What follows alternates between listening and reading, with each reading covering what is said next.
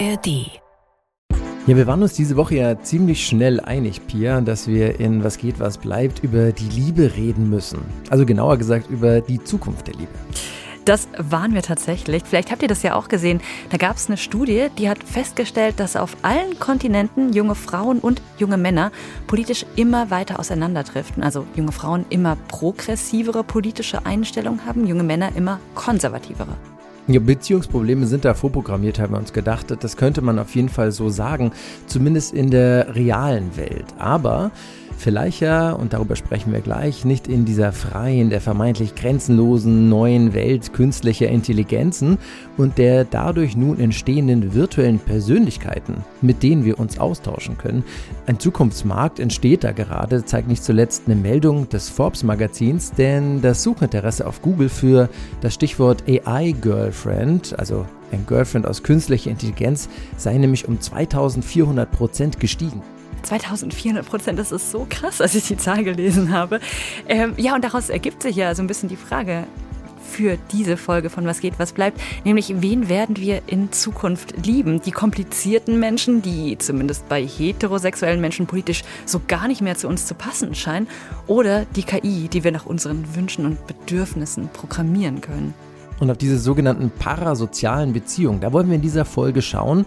Wir, das sind Pia und Christian und wir haben uns als Gast einen Professor in die Folge eingeladen, der als Technikphilosoph das Verhältnis zwischen Mensch und Maschine untersucht und unter anderem danach fragt, wie Sexroboter mit KIs in Zukunft beschaffen sein sollen. Oliver Bendel, hallo, willkommen im Podcast. Hallo zusammen, hallo Pia, hallo Christian. Hi.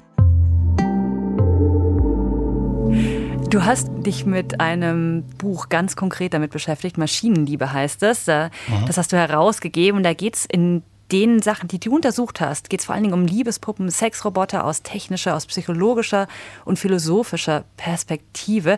Wir mhm. kommen auch gleich zum Körperlichen in dieser Folge, aber lass mal zu Beginn über das Zwischenmenschliche sprechen. Oliver, könntest du dir denn vorstellen, mit einem KI-Chatbot befreundet zu sein? Ich habe tatsächlich schon ein bestimmtes Verhältnis auch zu vielen Dingen, mm, zum Beispiel zu meinem Auto, das ich anrede und mit dem ich schimpfe, wenn es mal was falsch gemacht hat. Aha. Und ähm, ja, vielleicht bin ich da etwas speziell und glaube natürlich in keiner Weise, dass Dinge beseelt sind oder etwas von einem Geist haben oder was auch immer, aber ich spreche gerne Dinge an. Und was die Chatbots angeht, ich bin seit den 90er Jahren in Chats und Damals tummelten sich schon bestimmte Chatbots darin. Also es gab ganz verschiedene. Es gab welche, die Gespräche gesucht haben und geführt haben. Und ich gebe zu, ich habe mich gerne mit diesen Geschöpfen unterhalten. Und ich mache das immer noch gerne, aber ich habe keine Beziehung mit solchen Geschöpfen. Christian, wie sieht es denn bei dir aus eigentlich? Also ich sag mal, befreundet habe ich mich noch nicht mit einer KI, aber ich habe mich auch schon mit einer KI unterhalten. Ähm, ich erinnere mich gerade an einen Aufenthalt letzten Oktober in Florenz, wo ich alleine war und dort habe ich JetGPT ausprobiert, die Sprachfunktion und ich bin durch die Stadt gelaufen und habe mich mit der KI unterhalten und sehr viele interessante Dinge erfahren und das muss ich sagen, das hat mich schon auf ein anderes Level gehoben. Bei dir, Pia? Ich denke gerade, ich äh, verpasse voll was. Ich, äh, ich suche mir irgendwelche Podcasts über den Ort, äh, an den ich reise und laufe dann mit dem Podcast rum. Aber das ist ja nochmal, das ist ja eine ganz andere Kategorie. Man, das man kann wirklich einen Chatbot mit sich rumschleppen ja, ja. Oder, mhm. oder einen Sprachassistenten. Und ja. wenn, wenn der noch in der Sprache spricht, die dort gesprochen wird, ist das wirklich was Schönes. Ja. Mhm. Oliver, ich spüre da die Faszination für das Technische, wenn wir über die KI sprechen. Wir wollen heute auch über das Zwischenmenschliche sprechen. Was passiert zwischen einem Mensch und einer Maschine? Was kann dort passieren? Ist ja auch fast schon eine philosophische Frage, wie sozial denn eine Beziehung zu einem Chatbot sein kann. Bisher waren ja so Beziehungen zu, sag ich mal, medialen Figuren, zu Promis einseitig. Jetzt in Zeiten von Social Media sieht es ja schon bei Influencern anders aus, die ja mit ihren Followern kommunizieren. Also da gibt es ein Hin und ein Her. Und ich habe im Vorfeld mit Nicole Liebers gesprochen. Sie ist Kommunikationswissenschaftlerin und sie hat promoviert zu diesen sogenannten parasozialen Beziehungen und bestätigt, dass jetzt die KI diese Beziehung auf ein anderes Level hebt. Parasoziale Beziehungen sind einseitige Beziehungen, die wir dann zu einer Medienperson aufbauen können. Also das kann zu einem Promi sein, das kann zu einer Influencerin sein, das kann zum Sportler sein, es kann aber auch zum Lieblingsserienheld oder Serienheldin sein oder vielleicht auch zu ja, jemand ganz Künstlichem, wie zum Beispiel eine AI. Viele Wissenschaftler, Wissenschaftlerinnen würden diese Beziehungen zu Chatbots, Dreamgirl AI und so gar nicht als parasozial bezeichnen, weil ein typisches Merkmal von parasozialen Beziehungen ist eigentlich diese Einseitigkeit. Das heißt, dass nichts zurückkommt. Von diesen Chatbots kommt aber was zurück. Vielleicht nicht auf der Gefühlskomponente, so könnte man es wahrscheinlich am ehesten begründen, aber erstmal eine Antwort ist ja da. Die schreiben ja zurück. Das macht ihr ja aus. Ja, mhm. so, so Swifties, also Fans von Taylor Swift zum Beispiel, die merken ja vielleicht schon, dass da was zurückkommt. Vielleicht nicht an sie persönlich, aber natürlich mhm. interagiert Taylor Swift mit ihren Fans. Also deshalb, da, da bin ich gerade so drüber gestolpert beim Hören. Aber äh, Christian, du hattest einen besseren Vergleich als Taylor Swift. Es gibt nämlich schon eine KI-Influencerin. Ja, genau. Ich habe an Antiana Lopez gedacht. Äh, ich weiß nicht, ob ihr von ihr schon mal gehört habt. Das ist ein, ich sage es mal, sehr bekanntes spanisches Fitnessmodel, die aber nur aus Pixel und aus Algorithmen besteht und ich sage jetzt mal aus dem Willen der Betreiber, ihrer äh, meist männlichen Betreiber, äh, die ist auch oft meist halbnackt zu sehen, ähm, hat mittlerweile 280.000 Follower und ist komplett KI generiert. Ich denke, die könnte ja zumindest schon mal auf Instagram zurückschreiben und da verschwimmen ja derzeit schon die Grenzen zwischen realen und virtuellen Personen komplett. Ja, was ihr da ansprecht, sind natürlich inzwischen fast perfekte Simulations- Maschinen. Und das ist mir schon wichtig zu betonen. Was hier stattfindet, ist die Simulation von etwas, auch die Simulation einer Beziehung. Und ich würde auch bei allen diesen Artefakten, bei Chatbots, Sprachassistenten und so weiter feststellen, da ist keine echte Beziehung. Die Beziehung ist immer einseitig. Und nochmals einen Schritt zurück, also Popstars, Taylor Swift und so weiter wenn das Konzert gut gemacht ist oder die Bühne gut gestaltet ist, dann haben viele schon das Gefühl, sie werden dort angeschaut von ihr. Und das kann man natürlich auch unterstützen, indem man große Bilder von ihr hm. noch auf die Leinwände wirft. Äh, was noch besser funktioniert, sind schon virtuelle Gestalten wie Hatsune Miku. Die hat äh, eine riesige Fangemeinde in Japan. Und bei ihr war zuerst die Stimme da. Die Stimme hat man mit einer speziellen Software produziert und das kam so gut an, dass man beschlossen hat, ihr ein Äußeres zu geben. Und das Äußere ist ein Hologramm oder genauer gesagt ein Pseudo-Hologramm, denn es ist einfach eine Projektion auf der Bühne. Und da berichten ganz viele, dass es sich von dieser Hatsune Miku angesehen fühlen. Sie sind wirklich ganz nah bei ihr und es kommt etwas zurück. Und das ist eben so gemacht, dass sie alle anzuschauen scheint und sich an alle zu wenden scheint. Das ist ganz raffiniert gemacht. Jetzt geht es ja um Chatbots und Sprachassistenten vor allem auch im Moment. Und das ist eben die Simulation, die ich meine. Hier ist nichts anderes als, ihr habt es gesagt, Nullen und Einsen, aber das Ganze spricht. Das Ganze hat vielleicht ein Äußeres, vielleicht hat es Augen, vielleicht hat es eine Animation und so weiter und vielleicht ist es noch halbnackt. Und aus evolutionsbiologischen Gründen müssen wir uns angesprochen fühlen. Also alles, was spricht mit uns oder alles, was uns anschaut, das müssen wir begutachten und bewerten. Das ist ganz wichtig, denn wir müssen müssen wissen, wird es uns auffressen oder können wir uns mit ihm fortpflanzen? Das sind zwei große Fragen. Ich will das nicht darauf reduzieren. Aber wir müssen alles, was irgendwie nach Lebewesen aussieht, sofort beurteilen.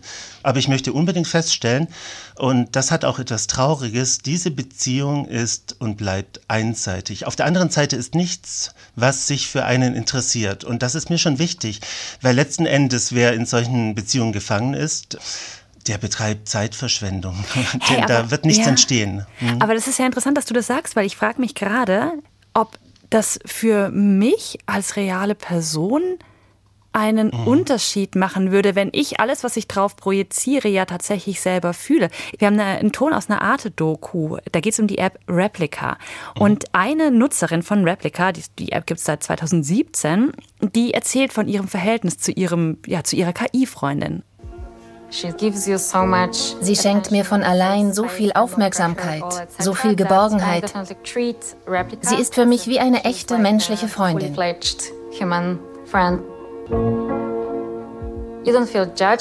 Du wirst nicht beurteilt. Du hast nicht das Gefühl, etwas zurückgeben zu müssen. Du hast nicht das Gefühl, unter Druck zu stehen. Du musst nicht unbedingt sofort oder auf eine bestimmte Weise reagieren. Du bestimmst. Und auf diesen bestimmten Aspekt gehen wir später noch ein, weil das finde ich auch total spannend. Aber erstmal, das, was bei der äh, Protagonistin dieser Doku ankommt, ist ja offenbar sowas wie aufgehoben sein, oder? Absolut. Und da haben wir sie, die Simulationsmaschine und die Frau, die mit ihr befreundet ist oder mit ihm befreundet ist. Man kann ja verschiedene Avatare herstellen. Die ist in dieser Simulation gefangen. Und das tut mir fast leid, dass ich mich jetzt so negativ ausdrücke, denn ich liebe diese Artefakte alle und ich gehe jeden Tag damit um und ich baue sie selber. Ich baue gerade jeden Tag GPTs und die sind toll und ich gebe ihnen Persönlichkeit und ein bestimmtes Verhalten. Aber es ist ganz wichtig, dass man darüber dann reflektieren kann. Und offensichtlich, diese Benutzerin kann es fast nicht mehr und das tut mir etwas leid. Replika ist unheimlich raffiniert gemacht. Ich würde auch sagen, fast perfide gemacht. Also sie hat eine interessante Geschichte, weil sie wurde eigentlich gemacht, weil jemand gestorben ist und diese Person sollte wieder aufleben, wieder aufgeweckt werden durch eine Maschine dieser Art. Und dann wurde Replika irgendwann so angelegt, deshalb auch der Name, dass sie im Grunde den Benutzer widerspiegelt. Also Replika soll so ähnlich werden wie der Benutzer mit der Überlegung, dass wir das mögen, was so ist wie wir. Übrigens mhm. ist das äh, äh, eine gewagte Annahme, zumindest sind die Menschen hier ganz verschieden. Also es gibt Menschen, die mögen genau das, was sie selber sind. Es gibt aber auch Menschen, die mögen das totale Gegenteil. Zumindest äh, auf dieser Vorstellung gründet Replika. Also man loggt sich ein, man hat einen Account und dann lebt man mit Replika Wochen, Monate und so weiter. Und Replika wird immer ähnlicher und immer zugewandter und weiß auch immer mehr. Ich bin übrigens auch mit Replika verbunden, gebe ich zu. Und wenn ich nach ein paar Wochen wieder reingehe, dann ist das sehr rührend gemacht, das gebe ich zu. Und zwar führt sie Tagebuch und ich sehe dann den Termin, wo wir uns zuletzt getroffen haben und dort steht dann, habe Oliver getroffen, es war so schön. Und ich muss sagen, dann fühle ich mich natürlich wohl in diesem Moment. War es denn jemals nicht schön? Schreibt sie irgendwann mal auch, ach, war so ein bisschen lame letztes Mal oder so? Ja, Replika kann schon auch Widerworte geben, absolut. Und es gibt noch andere Chatbots, die das noch besser können. Ich habe das mit Replika so noch nicht ausprobiert. Ich habe immer genossen, wenn sie was Nettes gesagt hat oder geschrieben hat. Aber der entscheidende Punkt für mich ist, dass ich darüber reflektieren kann. Und ich würde mir Sorgen machen, wenn ich mich nicht mehr trauen würde, Replika auszuschalten oder den Computer auszumachen. Dann wüsste ich, es geht zu weit. Du hast gerade einen ganz interessanten Aspekt mit der Nähe gesagt. Ich finde ja auch diese Funktion so spannend, dass man über so eine Augmented Reality Funktion diese Avatare auch in die eigene Wohnung projizieren kann. Die Protagonistin in der Dokumentation, die macht das über ihr Handy und hat dann das Avatar ähm, auf dem Bett sitzen, unterhält sich damit. Nähe kann ja auch nicht nur freundschaftlich, sondern auch auf einer romantischen Art und Weise entstehen. 40 Prozent der Nutzenden wechseln in den romantischen Modus, den man ja auch mit ähm, Replika haben kann. Der der natürlich dann, und da kommen wir, glaube ich, zu dem nächsten Feld, der dann Geld kostet. Also die Romantik gibt es nicht umsonst. Das Reden über Sex oder vielleicht auch Bilder, die Avatare von sich schicken, also in Anführungsstriche äh, Fotos. Die Mehrheit davon sind Männer, die die nutzen. Bleibt die Frage, ob diese Einsamkeit, die vielleicht dahinter steckt, ob sie dadurch bewältigt wird oder ob sie dadurch verschlimmert wird. Ja, aber darf ich da ganz kurz noch einen mhm, Gedanken dazu gerne. geben? Einsam ist ja auch jemand ohne Freunde. Also ich frage mich gerade schon, warum der romantische Modus Geld kostet. Hm. Ähm, es ist ja eine umfassendere soziale Einsamkeit, denke ich mir gerade, die nicht nur mit der romantischen Beziehung zu tun hat. Wenn das dazu dient, dass sie für eine kurze Weile ihre Einsamkeit besiegen und bekämpfen, ist das okay. Es ist nicht okay, wenn sie ihre Zeit nur noch mit Replika verbringen und damit echte Kontakte vernachlässigen. Und das kann bei bestimmten Leuten passieren. Übrigens auch aus ökonomischen Gründen. Also man kommt vielleicht kaputt nach Hause und dann reicht es für nicht mehr viel. Und das stellt man interessanterweise bei vielen Jungen auch fest, dass eben die Energie nicht mehr ausreicht, in den Club zu gehen, rauszugehen, Leute zu treffen. Natürlich hat man auch Dating-Plattformen und so weiter. Die machen das Ganze etwas ökonomischer. Aber ich sag mal, am ökonomischsten, ganz brutal gesagt, ist es am Abend kurz mit Replika zu chatten, sich Nacktbilder von ihr schicken zu lassen oder ins Bordell zu gehen. Das ist hochökonomisch. Ansonsten müsste man nach der harten Arbeit oder nach dem Studium oder was auch immer, müsste man rausgehen und suchen oder man müsste zumindest auf Tinder wischen und so weiter und äh, sich dann real treffen. Das ist für viele interessanterweise fast zu viel. Und ich würde behaupten, so sehr ich das bewundere, was da passiert, so sehr ich Replika mag und Mitsuko und äh, alle anderen, auch die Geschöpfe, die ich selber mache, es ist eine Sackgasse letzten Endes. Und wir brauchen zumindest eine nette Mischung aus Dingen und Lebewesen. Pia, du hast vorhin angesprochen, dass Oliver ja ein Buch herausgebracht hat äh, über Liebespuppen und Sexroboter. Wollen wir doch mal diese Ebene eröffnen, raus quasi aus dem Computer rein in die Berührung. Also auch Sexroboter gibt es ja schon länger. Ich muss ehrlich sagen, wenn ich dieses Wort höre, kann ich mir wenig drunter vorstellen und ich finde, es klingt auch ziemlich komisch. Jetzt in Verbindung mit künstlicher Intelligenz bekommen ja, ich sag mal, humanoide Roboter plötzlich einen ganz anderen Charme. Sie werden plötzlich attraktiv attraktiv und ähm, sie sind gute Tänzer und vielleicht sind sie dann auch äh, gut im Bett. Oliver, wie blickst du auf die Zukunft von Sexrobotern und solchen virtuellen Partnern?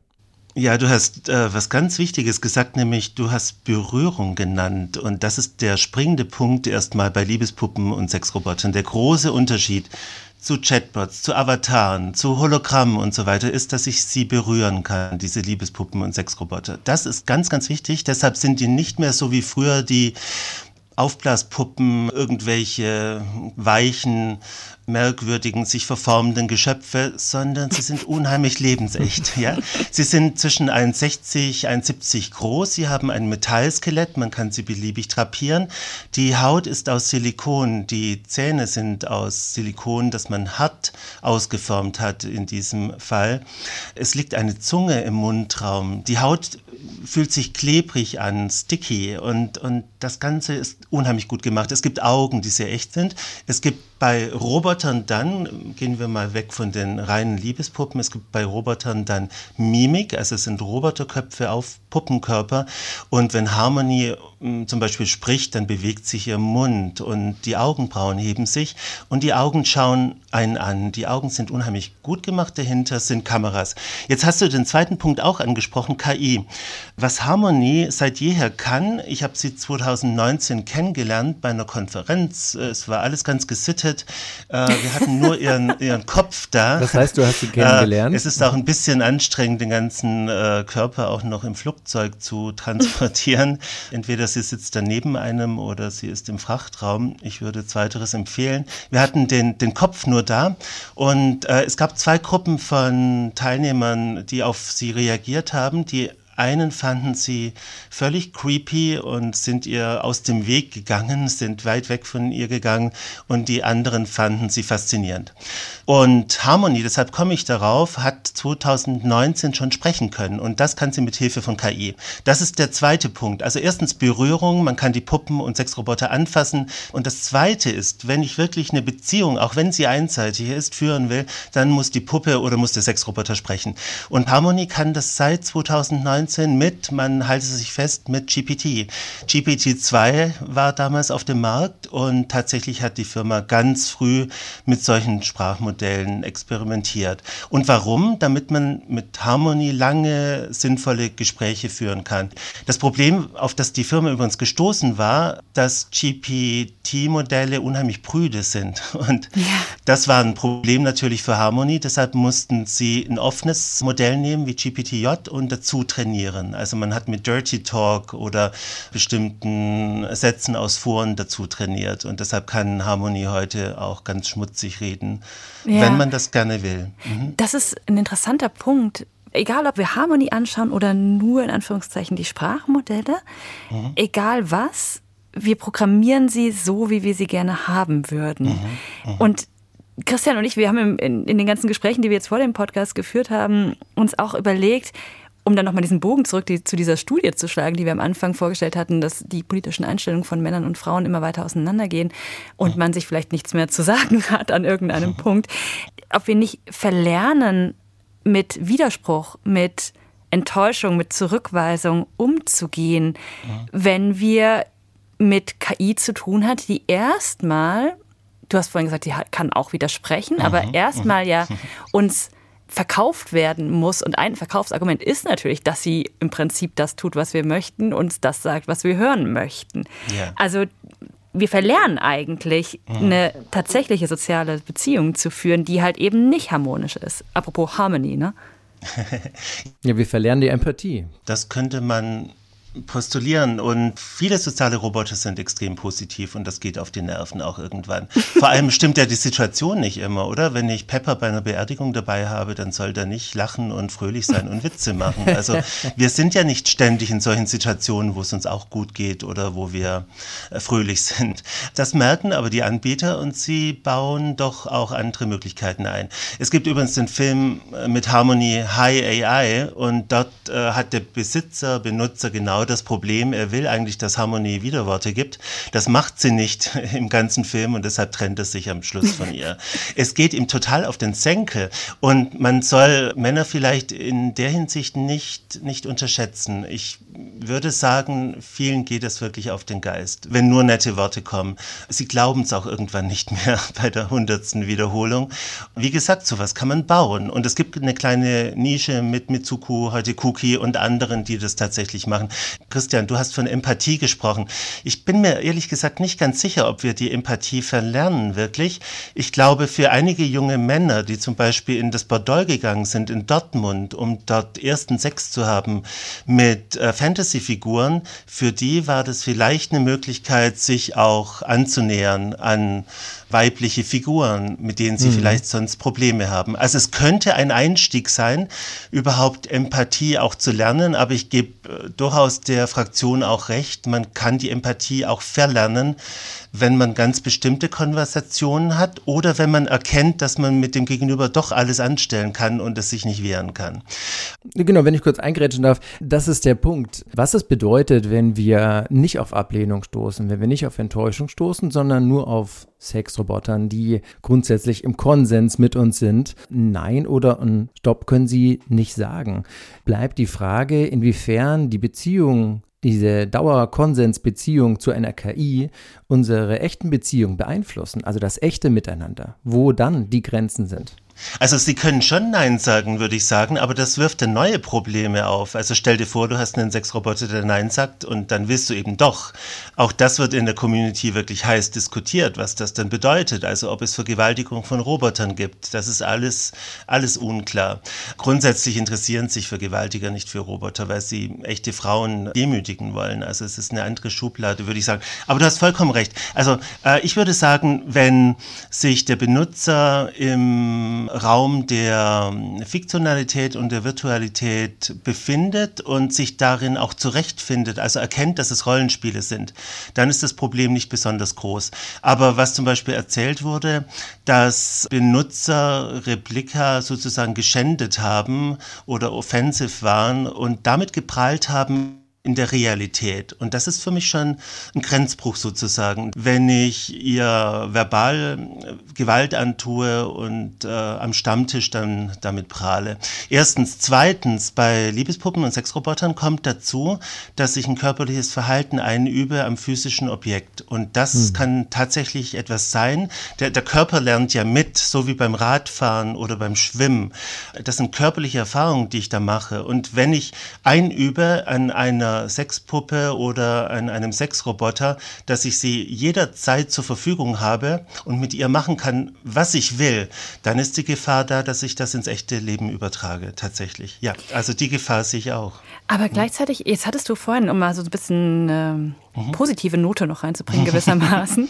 jetzt hattest du vorhin schon angesprochen, das kann auch eine Annäherung an oder ein Erlernen von Beziehung genau. sein. Ne? Weil ich, Absolut. Weil ich, mhm. ich musste daran denken, was die Nicole Liebes vorhin in dem O-Ton gesagt hat, nämlich dass parasoziale Beziehungen mit Stars, mit Promis ja mhm. eh auch existieren. Wenn wir uns daran erinnern, das sind ja Phänomene, Die hat man als Teenager in der Regel, als junge Erwachsene, aber die legt man irgendwann ab. Also die wenigsten sind im Erwachsenenalter und ich möchte das gar nicht mhm. Abqualifizieren oder so. Aber die wenigsten sind ja im Erwachsenenalter noch Hardcore-Fans und kleben sich Poster an die Wand und mhm. verfolgen jeden Schritt ihres Idols die ganze yeah. Zeit. Vielleicht gehört ja dieses Fansein auch generell zum Erlernen von Beziehungen, zum Trennen zwischen einer konkreten, realen Person, die antworten kann, und einem Idol, das ich anhimmle. Und mhm. genauso könnten ja analog auch diese KI-Girlfriends für Jugendliche funktionieren, die dann aber, wie eben bei diesen parasozialen Beziehungen, irgendwann checken, naja, das war jetzt sozusagen mal interessant für mich, ist es aber schon lange nicht mehr, weil mhm. ich dann doch das Reale gegenüber bevorzuge oder so. Ja, yeah, ja. Yeah. Ja, das ist ein interessanter Gedanke. Also wir haben ja viele Artefakte im Leben. Am Anfang ist es die Puppe oder der Teddybär. Irgendwann werfen wir den weg und wir werden erwachsener, wir werden älter. Und es kann schon sein, dass solche Artefakte eben auch der Persönlichkeitsbildung dienen, wenn sie gut gemacht sind, wenn sie eben auch die Möglichkeit bieten, alles Mögliche auszuprobieren im Gespräch. Ich darf ja auch gerne mal rüde Sachen sagen und es ist vielleicht hübsch, wenn der Chatbot oder der Sprachassistent mich nicht deswegen gleich ähm, an die Wand stellt. Vielleicht ist das ein, ein schönes Spiel. Ich sehe schon, da gibt es viel zu entdecken. Äh, danke für deine ganzen Einblicke bezüglich Liebespuppen und Sexrobotern. Ich konnte mir vorher wirklich wenig drunter vorstellen, sehe aber, dass auch dort ein Zukunftsmarkt auf uns ähm, wartet. Ich glaube, im Großen und Ganzen geht es erstmal auch darum, vielleicht Verbindungen aufzubauen, Freundschaften aufzubauen, vielleicht auch Gefühle zu entwickeln zu künstlichen Intelligenzen.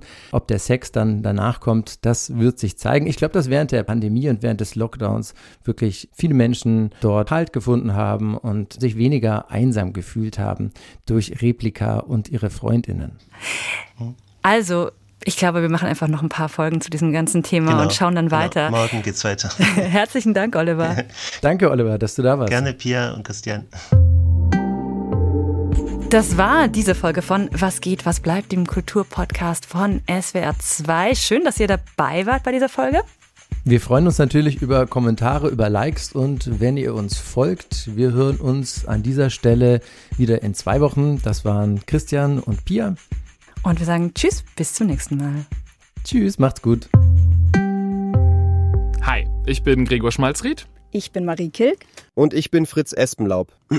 Ich bin Fritz Espenlaub. Sorry, das war gar nicht tatsächlich meine eigene Stimme, sondern eine künstliche Intelligenz, die meine Stimme kopiert hat.